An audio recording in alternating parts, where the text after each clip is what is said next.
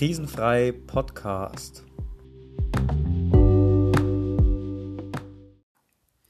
Ja, hallo meine lieben Freunde, herzlich willkommen im Krisenfrei Podcast. Heute zu Gast ist die renommierte Psychotherapeutin Carola Hoffmann. Wir sind hier gerade im schönen Saarbrücken und ich würde sagen, Carola, stell dich doch einfach mal kurz vor. Ja, hallo Leo. Erstmal danke, dass ich heute hier an dem Podcast teilnehmen darf. Ja, ich stelle mich mal kurz vor. Mein Name wurde schon genannt, Carola Hoffmann. Ich bin seit 20 Jahren Psychotherapeutin, habe eine eigene Praxis hier in Saarbrücken. Mhm.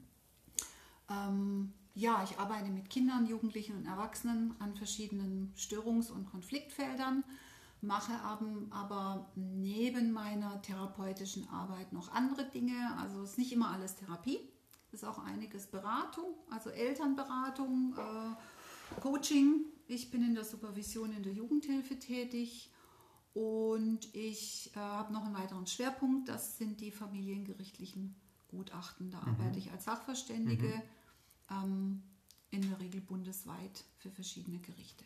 Und wie lange bist du schon in dem Bereich tätig? Im Bereich Familiengericht äh, bin ich jetzt seit 2008, also über zwölf Jahre jetzt. Ne? Und wie lange praktizierst du schon generell? Ich praktiziere seit dem Jahr 2000, also wow. 20 Jahre ja. jetzt. Das genau. heißt, du hast da auch schon sehr viel Erfahrung gesammelt. Ja, ja, ja. ja. Also ich habe äh, immer, ich sage immer, wenn ich denke, jetzt habe ich irgendwie alles erlebt und alles gesehen, dann geht die Tür auf ja. und es kommt noch was und ich denke mir, wow ja, ja, ja. Man lernt ja nie aus, sagt man. So ne? Das aus. ist interessant. Ja, genau. Also du weißt ja, ich hatte selbst in meinem Leben auch große Krisen gehabt und für mich ist ja so die Story oder die Erfahrung, die ich daraus gezogen habe, ist, dass Krisen einfach große Chancen für Veränderung sind. Das heißt, wenn man gerade in einem ganzen, in einem großen Tief drin sitzt, wenn man depressiv ist oder eben auch eine körperliche Krankheit hat oder andere Sachen wie Burnout dazukommen, dass man da eben wirklich unter Zugzwang steht, etwas zu verändern. Ne? Ja. Wie, wie siehst du das auch aus der Sicht deiner Patienten? Also ich erlebe es immer wieder, dass Menschen natürlich sich erst bei einem Psychotherapeuten, Psychologen melden, wenn die eigenen Strategien absolut nicht mehr ausreichen. Es ist natürlich so, dass wir immer zuerst die eigenen uns bekannten Strategien nutzen möchten und gerade in solchen Krisen, wie du sie gerade geschildert hast, da kommen wir oft an Grenzen. Und Krisen sind für mich immer Chancen. Krisen sind für mich Dinge, die nicht vom Baum fallen und die sich entwickeln, weil die Lebensverhältnisse, die, die Aufgaben des Lebens, die Bedürfnisse, die ich als Individuum habe, nicht mehr passen. Ja? ja. Und ja. ich möchte aber noch ganz lang, dass die passen, weil ich will nicht aus meiner Komfortzone und ich will vielleicht auch nicht andere Leute vom Kopf stoßen und loslassen, was Neues beginnen. Veränderungen machen immer Angst. Ja. Und deswegen versuche ich so lange wie möglich äh, festzuhalten. Und ich sage ganz oft so als Beispiel, es ist ganz oft so, dass die Leute sagen, okay, ich stecke zwar in der Scheiße, aber hey, in der Scheiße kenne ich mich saugut aus. Und mhm. ich weiß, äh, äh, ja, wie, wie, tief ich da gehen kann. Ich weiß auch, wie es riecht, wie es stinkt. Und ach ja, ich bleibe mal in meiner Scheiße. Ja. Und da rauszugehen bedeutet, ein ganz anderes Terrain zu besteigen. Und das ist für ganz viele Leute schwierig. Ja, ne? ja also ich denke gerade so drüber nach, wie das so bei mir war. Also ich kann das so nachvollziehen, dass man, man merkt, es wäre eine Chance für Veränderung da, will ja. aber noch nicht so ganz annehmen, weil Veränderung ja erstmal auch heißt, dass man aus der Komfortzone raus Richtig. muss, was Neues entdecken muss, was Neues annehmen muss. Das will man als Mensch, als Gewohnheitstier erstmal weniger, aber irgendwann spitzt sich dann die Lage so zu, dass man vielleicht durch falsches Verhalten oder falsche Denkmuster einfach in so eine Krise reinkommt, wo man nicht mehr mit den gleichen Glaubenssätzen rauskommt. Richtig, das Mindset stimmt immer. Und was du gerade gesagt hast, finde ich ganz, ganz wichtig. Veränderungen machen Angst. Die machen uns einfach Angst, weil wir das Alte gilt nicht mehr und das Neue sehen wir noch nicht. Und wir ja. sind in dem Moment in so einer In-Between-Situation, mhm. also ähnlich in der Pubertät. Ich mhm. bin nicht mehr Kind, aber ich bin auch noch nicht erwachsen. Ich bin so ein In-Between. Und das, das ist eine ganz, ganz unangenehme Situation. Ja. Und wenn ja. ich das nicht registriere, wenn ich es nicht sehen will, wenn ich es verdränge oder wenn von außen Druck kommt, dass ich es nicht verändern darf. Es liegt ja manchmal auch nicht an dem Individuum selbst, das was nicht verändern will. Oft kommt auch Druck von außen. Man sagt, also so geht das nicht, du musst jetzt so und so leben, du musst so und so. Und dann spricht der Körper mit uns. dann werden wir krank. Ja, dann werden wir richtig krank. Und das ist oft ein Prozess, der über Jahre geht. Ja. Ja?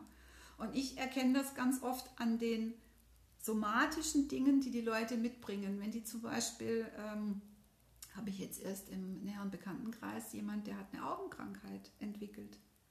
Äh, Der war fast zwei Jahre im Krankenhaus, immer wieder OP, immer wieder Auge geblutet, immer wieder nicht sehen können und so weiter. Und es war wirklich so, dass so eine riesige Veränderung in seinem Leben anstand, die er nicht sehen wollte. Er wollte nicht sehen. Und ich habe ihm das immer wieder gesagt. Ja. Es ist, weil du nicht sehen willst. Ja. Du willst nicht sehen, wie es ist. Ja. Und ja, Ja. und jetzt ist es so, äh, er hat das jetzt überwunden.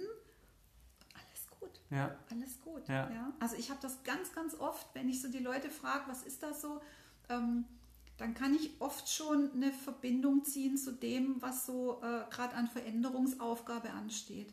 Und du hast jetzt gerade gesagt, äh, dass Dinge falsch sind, dass Dinge nicht mehr stimmen. Ich habe ein ganz großes Problem mit den Worten falsch und richtig, weil ich finde, diese Worte setzen uns unglaublich unter Druck. Und ich fände die angemessenere Bezeichnung, äh, dass man sagt, es passt nicht mehr. Es, es ist einfach nicht mehr passend. Es passt nicht mehr in das Lebensschema. Und das zu erkennen, das ist, denke ich, die ganz große Aufgabe. Und wenn ich das erkannt habe und verstanden habe, dann kann ich Veränderungen einleiten. Ja. Sehr, sehr einleuchtend. Ja, Und das ist natürlich auch nochmal toll, wenn du eben auch aus deiner Erfahrung sprechen kannst mit deinen Ja. Patienten. Du bist ja jetzt schon seit circa 20 Jahren am Praktizieren. Und da ist es wirklich, du hast ja nochmal die Weitsicht, einfach weil du so viel auch erlebt hast, so viele Ja. verschiedene Patienten auch hattest und es eben immer wieder auf diese Veränderung hinausläuft. ja, Und da wollte ich dich einfach nochmal fragen, so, was ist eine Depression für dich? Mhm. Was kannst du bei einer Depression auch als Soforthilfe anbieten Mhm. und was ist für dich die Unterscheidung zwischen Depression und Burnout? okay, ganz spannend. Ähm, also Depression als solches ist ja eine Erkrankung. Hm. Und das ist ja auch nachgewiesen, dass das mit unserem Neurotransmitterhaushalt im Gehirn zusammenhängt, dass also die ähm, Neurotransmitter, allen voran Dopamin und Serotonin, zu wenig da sind. Das heißt, die äh, werden zu kurz im sogenannten synaptischen Spalt gehalten. Und das heißt, dieser, dieses, dieses äh, Lebensgefühl, diese, dieser Antrieb, der kann nicht mehr da sein. Also die Rezeptoren im Hirn, die werden nicht mehr ausreichend versorgt. Und jetzt kann ich natürlich die sogenannten äh, Serotonin-Wiederaufnahmehämmer nehmen. Das sind Antidepressiva, die verhindern, dass das Serotonin zu schnell abfließt. Und dann habe ich dieses Gefühl nicht mehr. Das ist gut, dass es das gibt. Also ich würde auch nie sagen, Antidepressiva, pfui oder so. Ähm, es ist wirklich wichtig, dass Menschen mit einer Depression das haben. Es gibt eine Unterscheidung zwischen Depression und depressiver Episode. Alle Menschen, alle, auch alle, die ihr hier zuhört jetzt und auch Leo und ich, wie wir hier sitzen, haben im Schnitt vier, drei bis vier depressive Episoden im Leben. Und zwar immer dann, wenn wir an, mit Umständen konfrontiert sind, die uns so, uns so umhauen, die so einen hohen Stressor sind, also die Depression ist eine Stresserkrankung auch, äh, dass wir hilflos sind, dass wir mit unseren herkömmlichen Strategien gar nicht weiterkommen. Ja? Das ist meist so, wenn äh, ähm, also ganz oben auf der Stressorenliste steht Tod. Das ist was Ja. sehr endgültig ist. Ja. Tod von lieben Menschen, was wir nicht verhindern können. Ähm, das zweite ist schon Trennung. Ja, das ist der zweite Platz der Stressoren-Hitliste belegt Trennung. Das heißt, wenn wir Dingen hilflos gegenüberstehen, dann rutschen wir oft in depressive Episoden hinein, äh, die drei bis sechs Monate dauern können. Daraus kann sich eine Depression entwickeln. Da müssen aber ganz viele Bedingungen gegeben sein, also genetisch, äh, biologisch und so weiter. Ähm, depressive Episoden bedeuten aber auch, dass wir wieder ins Handeln kommen, dass wir wieder etwas tun, dass wir uns wieder spüren, dass wir diese Hilflosigkeit überwinden. Und da gibt es verschiedene Strategien. Ja? Das äh, können Gespräche sein, das kann eine Reflexion sein, mehrere Reflexionen. Äh, wie gehe ich mit mir um? Sind meine Ziele noch in Ordnung? Was für Bedürfnisse habe ich eigentlich und welche Bedürfnisse werden mir von außen aufoktroyiert? Bin ich fremdbestimmt? Inwieweit bin ich fremdbestimmt? Bin ich wirklich sehr selbstbestimmt? Also jemand, der eine, eine hohe Selbstbestimmung hat, eine hohe, Achtung, mein Lieblingswort, da oben steht auch ein, äh, ich zeige dir das gerade mal, Ja. da steht ein Kasten. Der ist ganz witzig und zwar hat mir das eine Praktikantin geschenkt. Äh, das ist das Wort hier in der. das, ja. das ist hier das Wort, das Hauptwort in meiner Praxis Selbstwirksamkeit. Je, je weniger selbstwirksam ich mich in Situationen empfinde, desto anfälliger bin ich für eine Depression. Und je fremdbestimmter ich bin, desto weniger selbstwirksam bin ich. Ja? Und äh, ich denke, das ist ganz wichtig äh, zu gucken, warum fällt jemand in eine Depression, also abgesehen von biologischen, genetischen Faktoren, inwieweit spüre ich mich als selbstwirksam, als selbsthandelnd für meine Bedürfnisse. Und glaubst gar nicht, wie wenig äh, Menschen das sind, die wirklich selbstwirksam sind. Ja? Und wenn wir dann in die Biografie gehen, erlebe ich ganz oft, dass da im Kinder- und Jugendalter in den Bindungen, in der mhm. Bindungsrepräsentation der einzelnen Menschen ganz viel in eine Richtung gelaufen ist, die eine geringe Selbstwirksamkeit begünstigt. Ja. Ja. ja. Und wenn man das in Zusammenhang bringt, dann kann man den Menschen erklären und darlegen, warum die Dinge so sind, ohne jetzt zu sagen, ja, Mutter und Vater sind immer schuld. Das ist Bullshit, darum geht es nicht, sondern zu sagen, jetzt guck hin und dann kannst du nochmal handeln. Was sind denn so die besten Soforttipps für dich, dass jemand eine Selbstwirksamkeit eben verspüren kann im Alltag?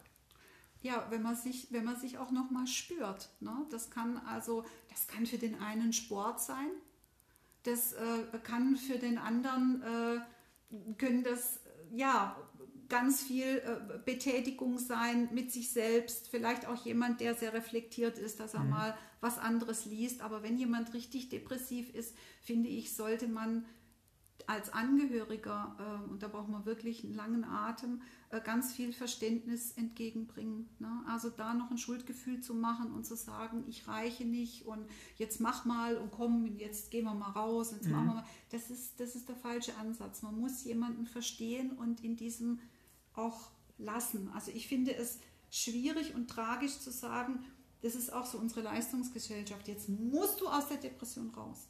Du musst wieder funktionieren. Ja? Du bist so nicht in Ordnung. Wir müssen es als Lebensphase verstehen, die wir brauchen, um uns neu zu orientieren. Leider gibt es eben Menschen, die das nicht gut schaffen. Es gibt aber auch, und das erlebe ich immer bei mir in der Praxis, Menschen, wenn man das mit denen bearbeitet, die das gut schaffen.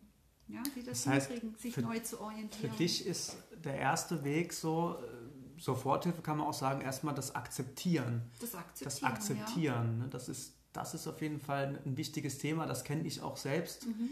Als ich so in meinen ähm, de depressiven Verstimmungen war und in meinen Episoden auch gerade mit, mit Hashimoto, mit dem mhm. Hormonellen, das war nochmal sehr akut, okay. würde ich fast sogar schon von einer schweren Depression sprechen. Okay.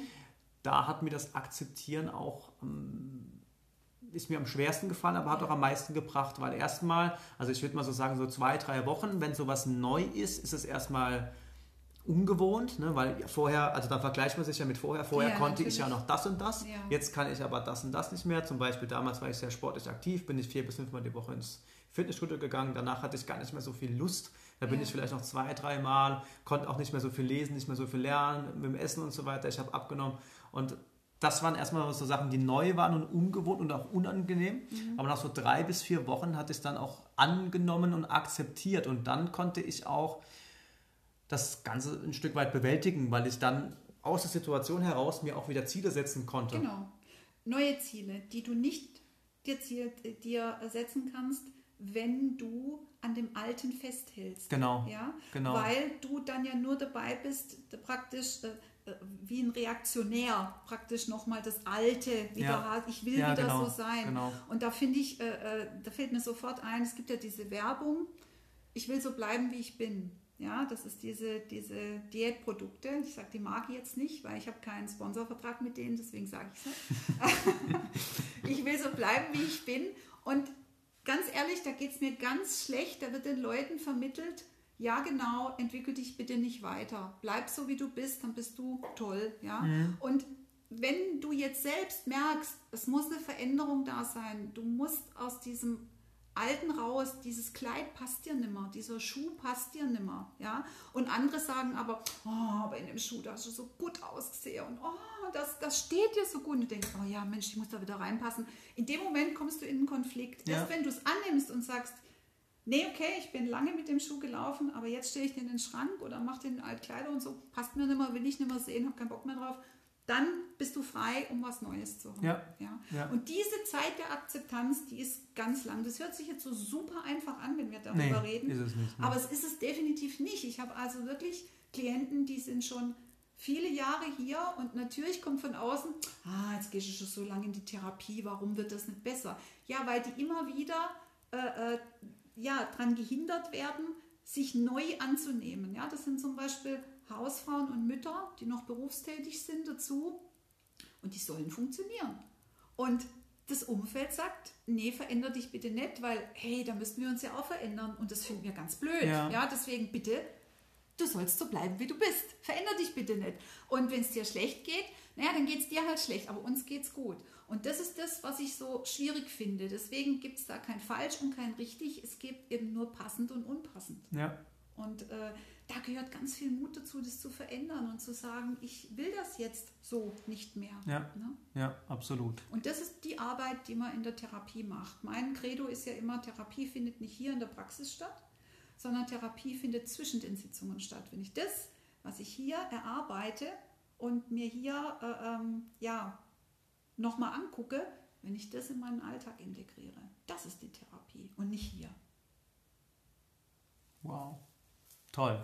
Sehr toll. Ja. Ja. Da muss bestimmt der ein oder andere Zuhörer auch nochmal erstmal so bei, bei sich gucken, wie das eben so ist und auch mit der Veränderung und jetzt, wo du so sagst, so zwischen den Sitzungen und so weiter, das mhm. sind ja auch nochmal ganz verschiedene Ansichten, die du uns da auch offenbarst. Okay. Und da kann man bestimmt sehr viel nochmal sacken lassen in dem ja. Bereich.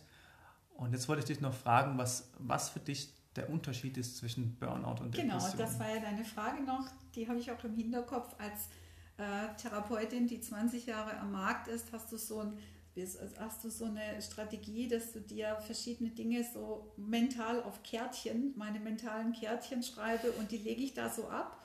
Mhm. Und wenn mir ein Klient am Anfang des Gesprächs was sagt, oh, ich finde es wichtig, du kommst aufs Kärtchen in den Kopf und das war auch so ein Kärtchen, mhm. was ich noch im Kopf hatte, mhm. deine Frage mit äh, äh Burnout hätte ich nicht vergessen. Ich habe da eine andere Einstellung dazu. Ich habe wirklich, obwohl es eine Diagnose im ICD-10 und im DSM-5 ist, ähm, ich denke, Burnout gibt es nicht.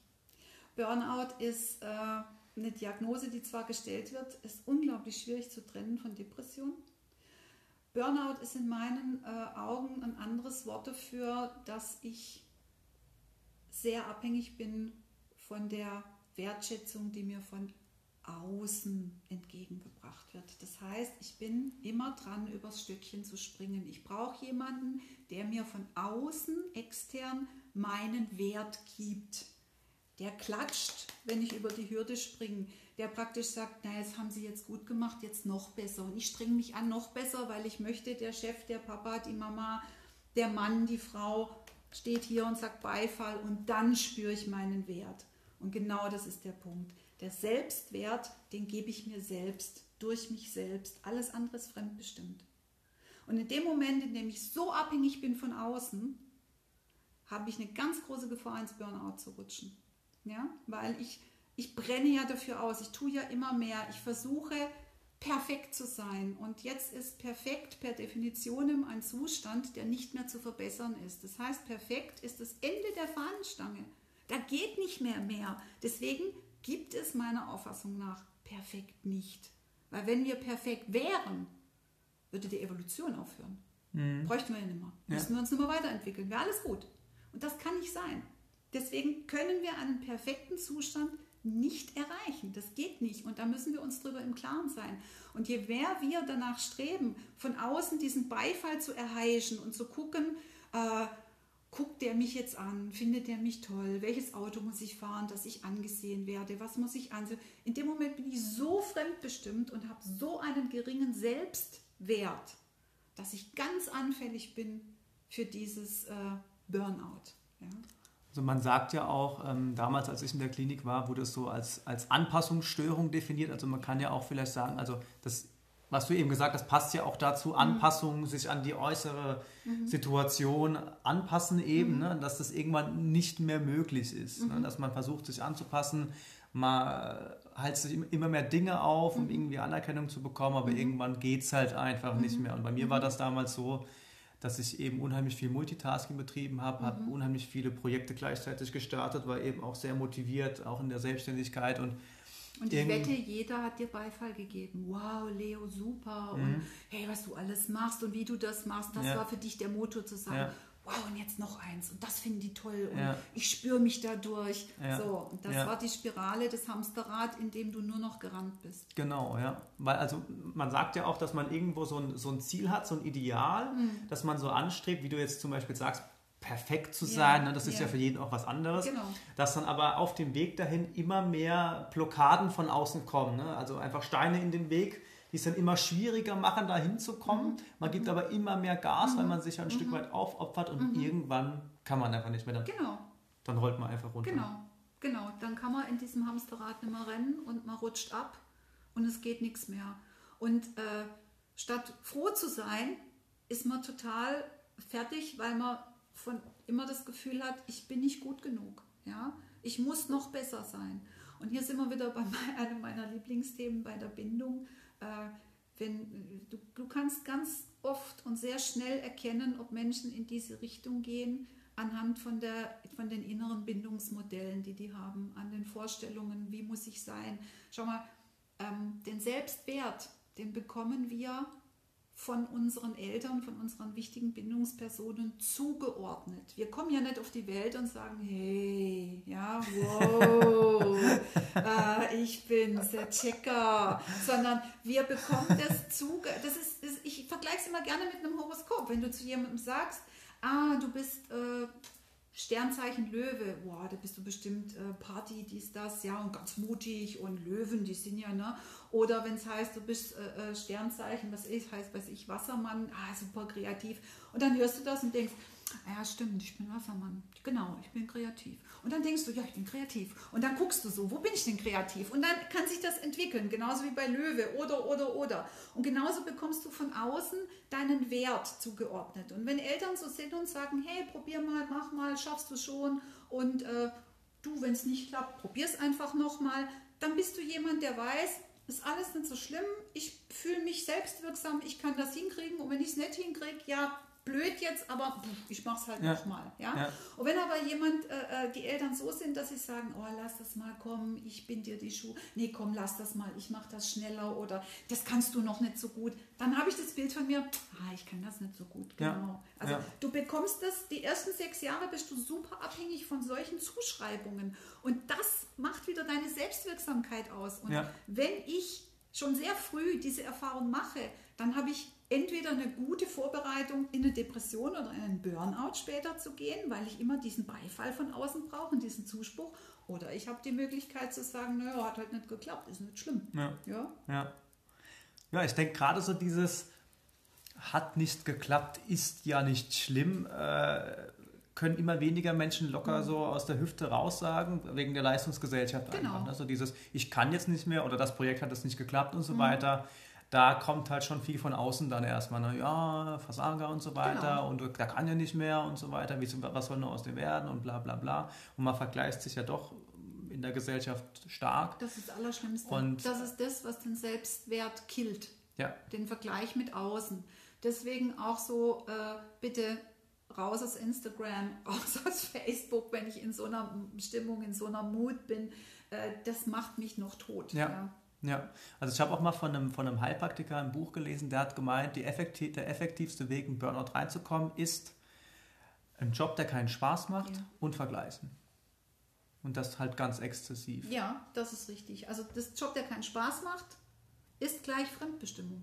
Ja, genau. Ja, das ja. ist das, was ich vorhin gesagt habe. Bin ja. ich super fremdbestimmt, weil ich es eigentlich nur mache, weil ich irgendwie meine Existenz absichern muss, aber ich habe gar keinen Bock auf das. Ja? ja. Sondern ich mache es halt und fühle mich fremdbestimmt und gehe mit dem Bauchweh hin oder hab, kann überhaupt mich nicht entfalten. Aber jeder sagt so von außen, ja, das kannst du nicht einfach, weil äh, dann verdienst du ja kein Geld, Hartz IV, ja. Äh, aber die Leute, die das machen, was sie, was sie möchten und sagen, okay, das wird ein harter Weg, aber hey, das ist eine Herausforderung, äh, dann bin ich in einem guten Weg, meine Selbstwirksamkeit zu spüren. Ja. Ja? Ich unterscheide immer zwischen Stress und Herausforderung. Wenn ich eine Situation, also es gibt ja nichts, was da draußen rumläuft und hat ein Schild auf dem Kopf, da steht drauf Stress, ich bin Stress. Sondern für dich ist was anderes Stress wie für mich. Das ist sehr individuell. Und wenn ich eine Situation als Stress interpretiere, gehe ich anders rein, als wenn ich sage, okay, es ist eine Herausforderung dann gehe ich es mal an. Dann sage ich, ich, ich, ich äh, traue mir zu, das zu bewältigen. Mhm. Wie? Das weiß ich noch nicht. Mhm. Aber ich weiß, dass ich es schaffe. Mhm. Ja? Und wo ich am Ende rauskomme, weiß ich auch nicht. Und das ist auch dieser Hauptgrund von Krisen, was du zu Anfang sagtest. Ja. Ähm, ich vergleiche das sehr gerne mit einer, mit einer Geburt. Eine Geburt ist, also ich habe selber vier Kinder, ich weiß, dass Geburten schmerzhaft sind. Wehen heißen Wehen, weil sie wehtun, sonst würden sie Sanftis heißen. Ähm, sie heißen so nicht und sie fühlen sich auch nicht so an.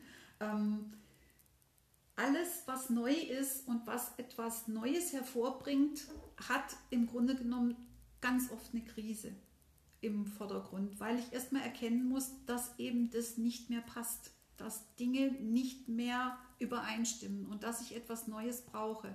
Und wenn ich von mir weiß, dass ich selbstwirksam genug bin, das hinzukriegen, dann gehe ich durch diesen Prozess. Und wenn ich es nicht weiß, dann fühle ich mich hilflos und bin ausgeliefert und habe das Gefühl, ich kann es nicht ändern und dann gehe ich in eine Depression. Mhm. Das sind die großen zwei Pole, wie wir reagieren können im Leben.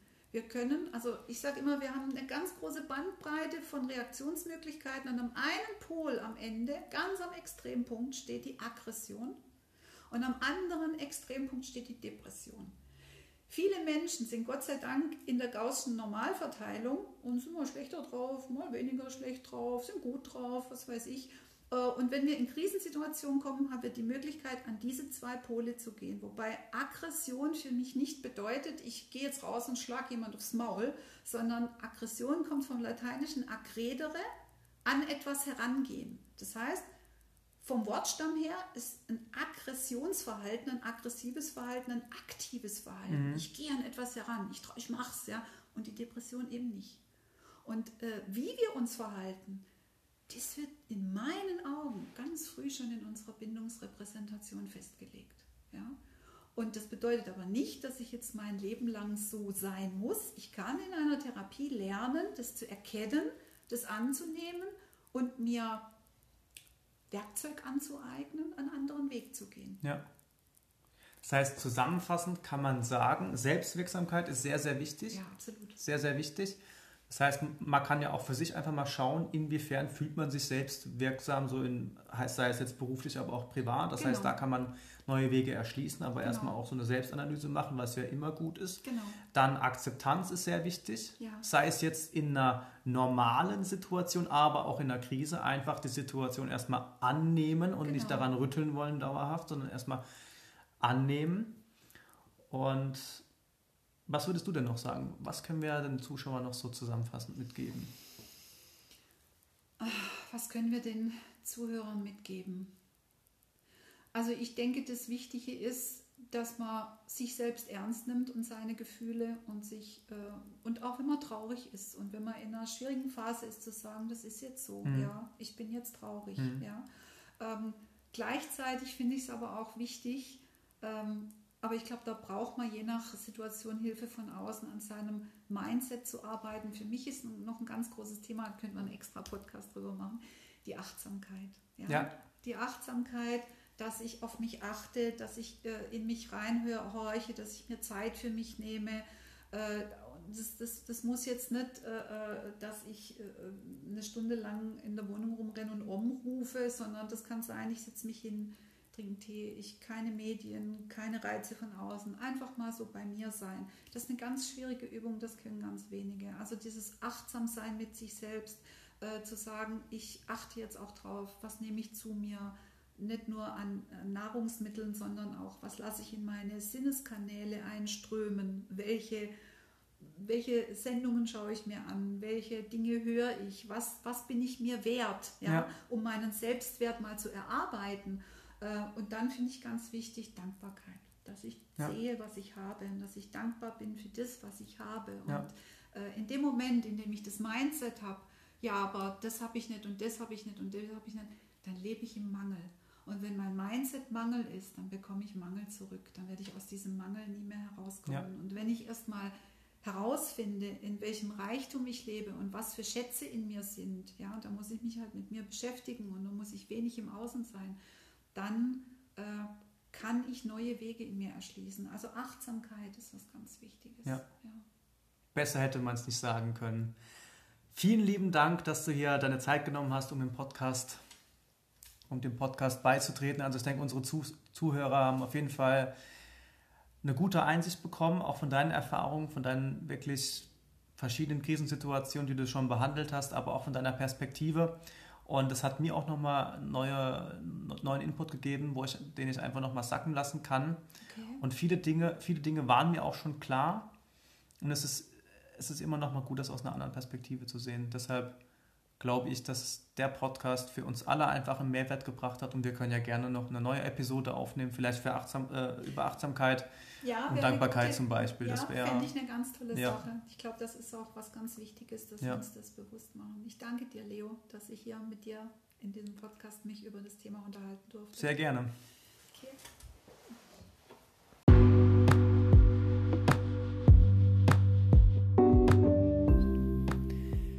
Krisenfrei. Erfolg folgt Krise.